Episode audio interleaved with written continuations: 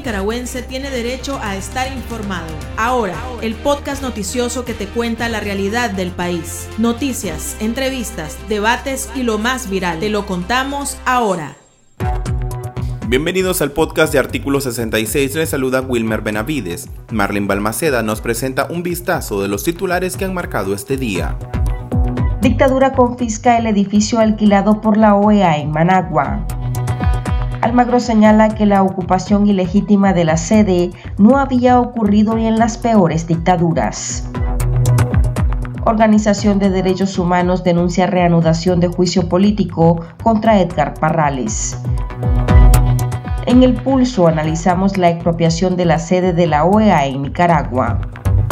Iniciamos el podcast ahora correspondiente a este martes 26 de abril de 2022. Las 5 del día. Las noticias más importantes. La vicepresidenta ilegítima Rosario Murillo anunció que el edificio donde funcionaba la Organización de Estados Americanos en Managua será declarado de utilidad pública. Investigaciones indican que el edificio de dos pisos, ubicado en las Sierritas, es una propiedad privada y los dueños del inmueble le alquilaban únicamente la planta baja al organismo. Sin embargo, el régimen decidió apropiarse del lugar. El bien inmueble que ocupaba la, las oficinas de la deplorable OEA, despreciable OEA, ha sido objeto de declaratoria de utilidad pública y pasará al Estado de Nicaragua, quien a través de la unidad ejecutora, en este caso el Instituto de Cultura, va a desarrollar el Museo de la Infamia. ¿Qué más infame que esa, ese Ministerio de Colonia? Y este acuerdo que ha dado a conocer la Procuradora entrará en vigencia al publicarse en la Gaceta. El secretario general de la OEA, Luis Almagro, manifestó que el cierre unilateral de la oficina del organismo en Managua y posterior ocupación nunca había ocurrido ni en los tiempos de las peores dictaduras en la región, incluidas las que ha vivido Nicaragua, en una carta enviada a la presidencia del Consejo Permanente, Almagro aseguró que la policía se apoderó de los archivos, así como de todo el material existente al tiempo que los funcionarios de la Secretaría General pueden correr serios riesgos. Sostuvo que el hecho es absolutamente despreciable en términos jurídicos, políticos y éticos y constituye una acción violenta y atentatoria de la normativa internacional. Por tanto, la condenan y repudian. El Ministerio de Relaciones Exteriores nombró a Yeseila de Los Ángeles Vaca Cuadra en el cargo de agregada comercial con rango de consejera de la Embajada de Nicaragua en Suiza. La funcionaria también representará a la dictadura ante Naciones Unidas y otros organismos internacionales con sede en Ginebra. Este día también Migración publicó que el cubano Pedro Nieves Valdés Méndez, entrenador de boxeadores nicaragüenses, fue nacionalizado la institución señaló que Valdés tiene residencia ininterrumpida desde 2019 y posee vínculo de consanguinidad con ciudadana nicaragüense. El Centro Nicaragüense de Derechos Humanos denunció que oficiales de la policía orteguista trasladaron al exdiplomático Edgar Parrales, de 79 años, de su casa donde estaba bajo arresto domiciliario al complejo policial Evaristo Vázquez, conocido como el Nuevo Chipote, para continuar con el juicio político en contra del opositor. La organización protestó contra lo que considera una forma de sembrar zozobra y miedo en la población. A su vez, el ex embajador y preso político Mauricio Díaz, de 71 años, cumplió hoy 260 días detenido.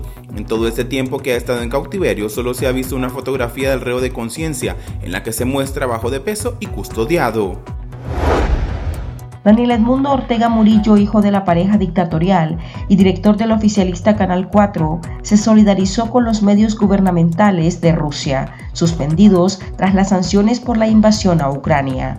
Durante un foro virtual promovido por los medios de Vladimir Putin, Ortega Murillo dijo que las agencias Sputnik y Russia Today RT sufren censura y agresiones de Occidente. El hijo de los dictadores aprovechó para justificar la represión contra la libertad de prensa en Nicaragua, acusando a los medios independientes de lavado de dinero. El pulso. Le medimos el ritmo a la realidad.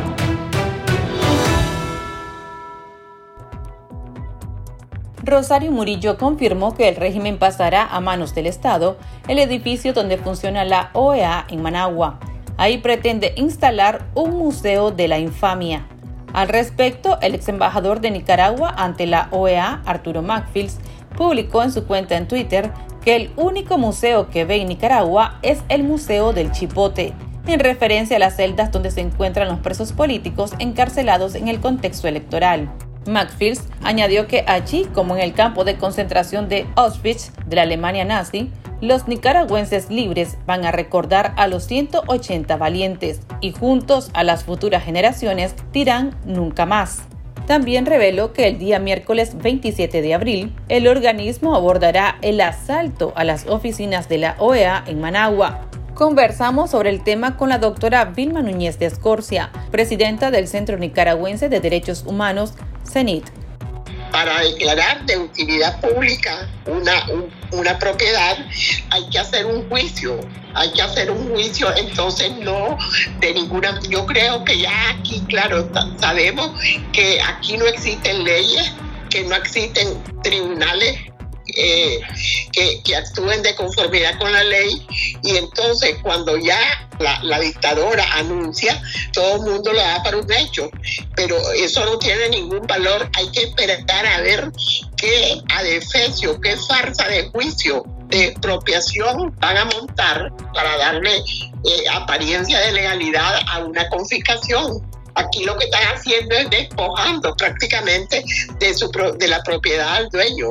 Ya lo anunció la dictadora pero propiamente una, una expropiación, como ella lo anunció, tiene que haber un juicio que está establecido en la ley. Doctora, no se había visto ninguna situación así con una sede, bueno, una sede que estaba, tengo entendido, alquilada y que gozaba de inmunidad diplomática. Sí, ese ya es otro aspecto. Específicamente nos basamos en la carta. El secretario general Almagro el día de ayer le envió una carta al presidente del Consejo Permanente informándole de la situación que se estaba viviendo en Nicaragua que todas las cosas que ya se han dicho, que viola la Carta de la OEA, que viola la, la Convención de Viena, hay una mención de parte de, Almagro para el la presidenta del Consejo Permanente, donde le dice, le menciona un acuerdo que en 1987 firmó el canciller Miguel de Coto con la OEA, donde se comprometía precisamente a garantizar todas las inmunidades y todo, todo de, de la sede de la OEA. Entonces, viola también acuerdos específicos. Entonces prácticamente Nicaragua está quedando como un delincuente internacional. ¿Qué esperan ustedes que, que haga en este caso la OEA o la comunidad internacional? Bueno, allí la, eh, en esa carta que le mandó, que es la, la reacción más, más seria que yo, porque el primer comunicado que hizo Almagro me pareció muy, muy, muy, muy liviano pero esta carta que le mandó ya a la presidenta del Consejo Permanente es una carta ya muy bien fundamentada y entonces prácticamente le dice que pone toda la información para que el Consejo Permanente y sus estados miembros tomen las decisiones que consideren convenientes. Entonces yo espero de que muy muy pronto el Consejo Permanente se tiene que reunir y tomar una decisión con respecto a Nicaragua al régimen dictatorial más grave, importante que se deduce, ya nosotros nos habíamos, estamos preocupados por la eh, seguridad de los trabajadores que hay allí, trabajadores que se consideran trabajadores de la Secretaría General de la OEA. Y entonces en la carta, en la carta que le manda al Magro, al Consejo Permanente, le dice que están preocupados por la seguridad de esos trabajadores. Son nicaragüenses, trabajadores nicaragüenses. Pueden estar siendo sometidos a, presiones, pero ¿qué pueden saber funcionarios completamente administrativos? ¿Me entendés? Pero definitivamente como aquí van contra todo, si nosotros también como organismo de derechos humanos tenemos preocupación por la seguridad. por la presión a la que podrían, podrían, no sabemos, estar siendo sometidos. Continuamos la entrevista después de escuchar la opinión de nuestros lectores, a quienes les consultamos qué opinan sobre esta nueva confiscación de la dictadura. Escuchemos sus opiniones enviadas a nuestro WhatsApp. El chat. Abrimos los micrófonos a nuestros oyentes. Considero que es una injusticia que confisquen esa casa, ya que estaba en alquiler y las dueñas son unas señoras que, que vivían en el tercer piso y por lo tanto no tiene por qué confiscarle a alguien que alquila tu casa. La constitución política prohíbe cualquier forma de confiscación. Sin embargo, nosotros hemos visto que ya hace varios años la redacción de 100% Noticias, la de Confidencial, fueron confiscadas entonces, eh, algunas ONG también están de camino a la confiscación. Hoy que es una sede diplomática, en realidad no es nada de sorprenderse. Lo que pasa es que sí está claro que es algo vengativo, que es algo vulgar por parte de este régimen criminal.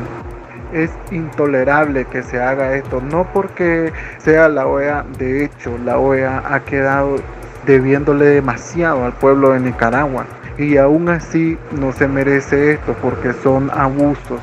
Bueno, por una parte sí está bueno que les haya confiscado el edificio en Managua, la OEA. ¿Por qué? Porque nunca hicieron nada por, por Nicaragua. Cuatro años, sesiones, sesiones, bla, bla, bla, bla, bla, bla. Y nunca hizo nada Luis Almagro para Nicaragua. Este era claro el, el colaboracionismo que mantenía Luis Almagro con Ortega. Luis, Almagro con Daniel Ortega mantenía un romanticismo en lo cual nunca le permitía hacer nada a, Almagro Ortega. Yo opino que internacionalmente nunca hacen nada y ahora tampoco, no creo que hagan algo. Para mí que se está metiendo su propio cuchillo porque no puede confiscar algo que no está él. Es un robo descarado porque de esa manera se tienen una venganza por haberlo declarado ilegítimo el gobierno como, como sí lo es, por haberse robado las elecciones, al apresar, al tener presos a todos los candidatos. Así cualquiera gane una competencia, si empieza a dispararle a los demás que están compitiendo con él, usted ganará. Es Ortega es una, un dictador caricaturesco, la verdad que, que merece la condena internacional y la extradición a Estados Unidos para que la Corte Penal Internacional lo juzgue por los crímenes de lesa humanidad. Se está robando todo del pueblo, siempre robando y robando a todo, a todo lo que nos cuesta a nosotros. Pero ni siquiera Anastasio Somoza de baile nunca se atrevió a hacer esto, entonces no hay que asustarse. Como te digo, hay que, hay que esperar qué juicio va a ser y además de quién es esa casa. Sí, porque tenemos entendido que era una casa que estaba en alquiler. Alquilada. Es una casa alquilada. ¿Quiénes son los dueños? A mí me parece que esa es una agresión al derecho de propiedad, porque no le pueden obligar. ¿Cómo van a declarar de utilidad pública? Tienen que demostrarse en un juicio. Tiene que haber un evalúo catastral. Es un juicio, un juicio sumario, pero es un juicio. No puede solo con una orden visceral la Rosario Murillo ya darlo por un hecho y hablar que se ha dicho se la vamos a quitar, pues ya sabemos que ellos andan robando y arrebatando por todos lados. Pero ella habló que se declarara de utilidad pública. Ella no puede decir que se declare de utilidad pública. Eso tiene que ser un juez en un juicio. O se la arrebatan y se la roban, ¿verdad? Pero ella está usando una figura jurídica.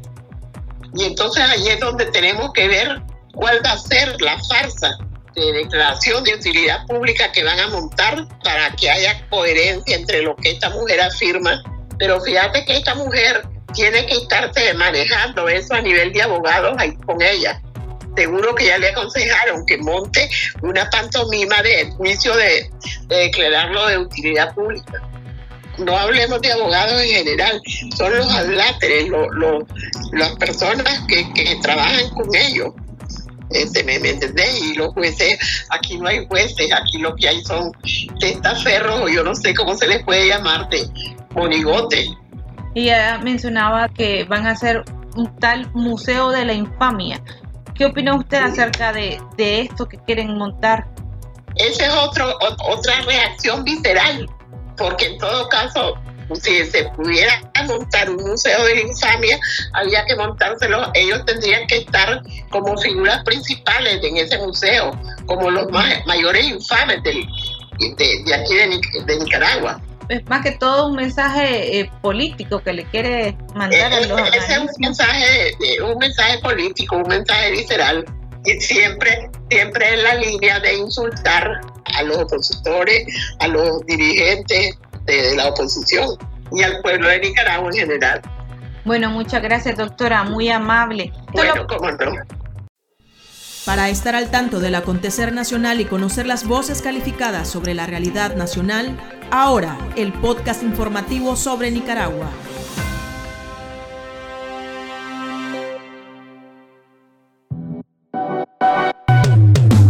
Tendencias, la viralidad de las redes sociales.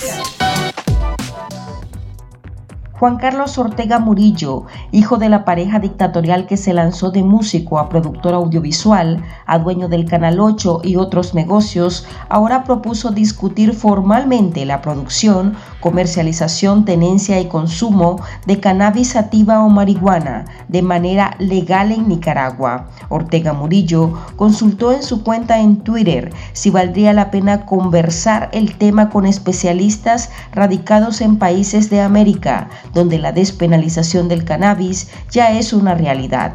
El hijo de Daniel y Rosario debatió con sus seguidores si la marihuana sativa podría manejarse bajo un modelo de economía familiar que favorezca a la micro y pequeña producción del campo y la ciudad.